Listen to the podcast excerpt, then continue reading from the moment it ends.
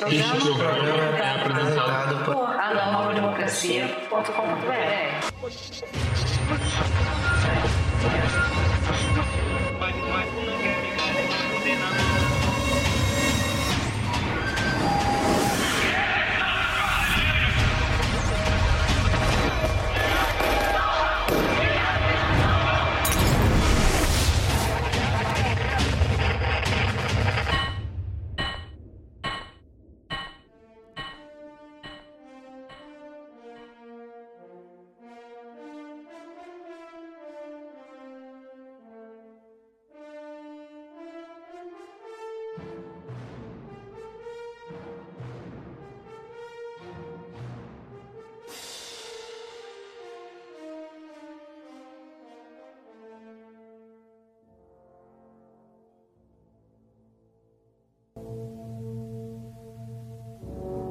Editorial semanal. Preparar-se para os novos combates. As mensagens e documentos golpistas encontrados no celular de Mauro Cid, ex-ajudante de ordens de Bolsonaro, arrastando para o centro da crise vários altos oficiais da ativa que se estimulavam uns aos outros à ruptura institucional, apontam irredutivelmente a correção das análises desta tribuna. Não há insensatez, hoje capaz de mascarar o papel golpista, desígnio histórico, que segue vigente nessa corporação reacionária, anticomunista, visceral, Forças Armadas Brasileiras, desde seu alto comando, que agora faz-se de ilibado democrata para escapar da desmoralização. Mas, na verdade, o alto comando das Forças Armadas só negou os apelos do capitão Celerado porque seria desastroso naquele momento, ademais de contrariar as orientações do seu tio Sam e do núcleo do establishment. Mas, ato seguinte, usaram a endemoniada caterva bolsonarista como bucha de canhão na baderna do 8 de janeiro para deixar patente que as Forças Armadas são, de fato, o poder moderador, tuteladores da nação e de seus governos de turno.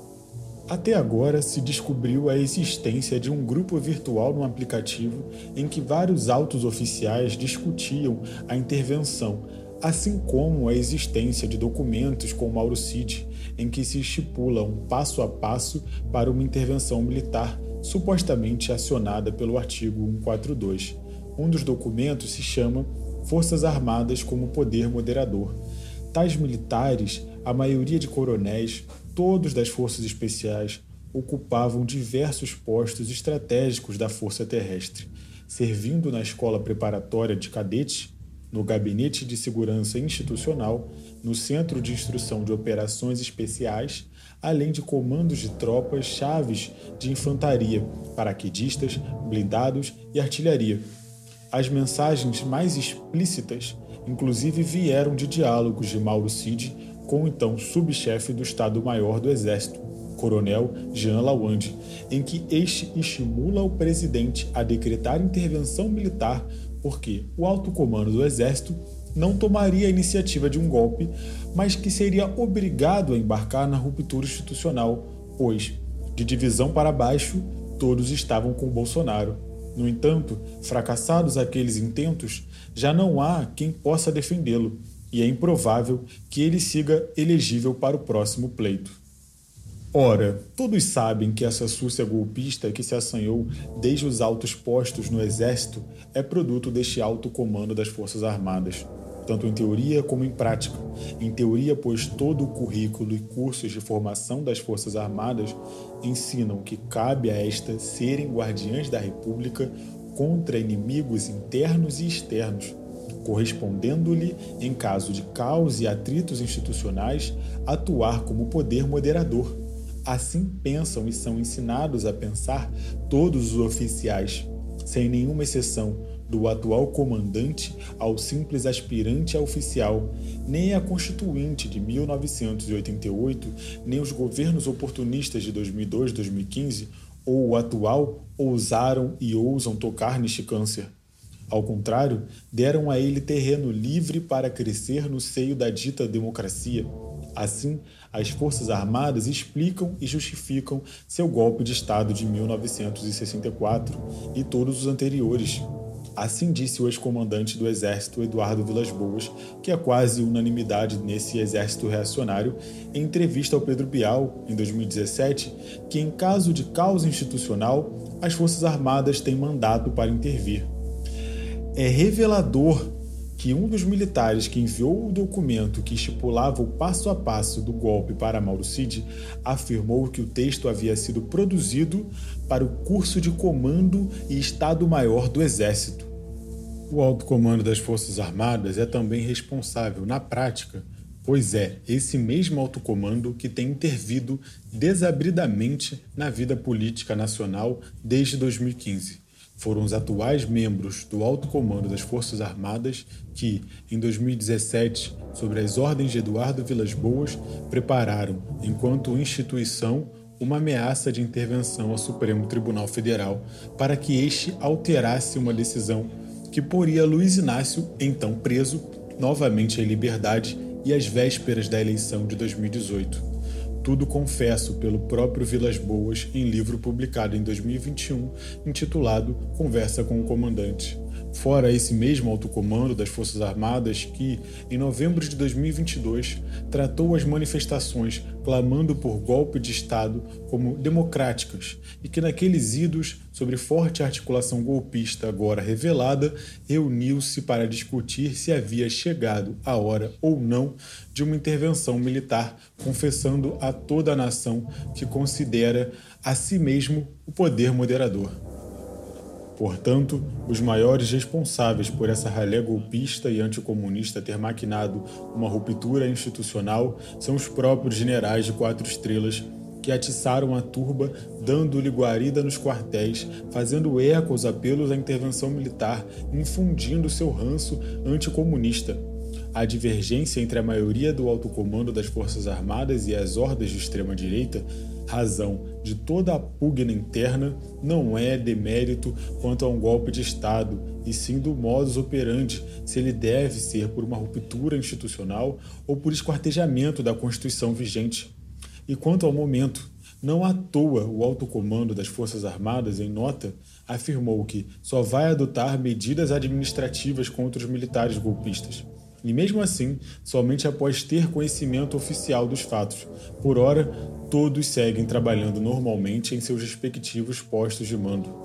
Agora, naturalmente, o alto comando das Forças Armadas busca afastar-se da parte revelada de seus podres, o que nada altera em sua essência corrupta, golpista e genocida os altos mandos seguem crendo e atuando para exercer o papel moderador através de ameaças veladas à institucionalidade e chantagens à nação.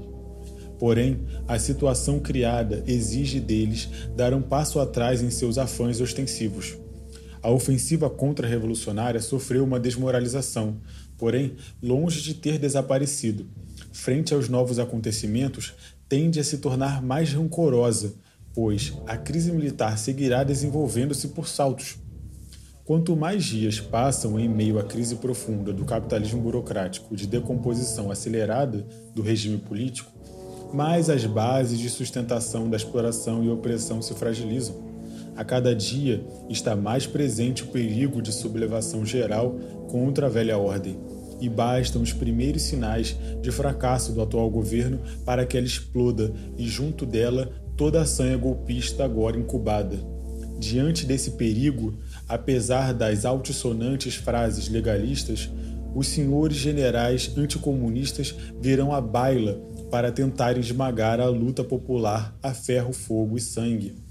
Enquanto tal situação não se apresenta, seguirão conspirando por impor, passo a passo, a centralização absoluta do poder no executivo sob sua tutela e forte restrição dos direitos e liberdades democráticos. Tudo com o consentimento e aplausos de muitos que hoje são os mais radicais na crítica contra o golpismo bolsonarista, inclusive da falsa esquerda eleitoreira que brigará para manter-se no governo, mesmo este sob a tutela dissimulada ou declarada das Forças Armadas. Diante da crise militar que se aprofunda, o presidente da República, Luiz Inácio, bem sabe que o germe golpista granjeia livremente nas fileiras das três forças e suas auxiliares. Sabe que o alto comando das Forças Armadas não vê nisso um problema, desde que não se converta em subordinação.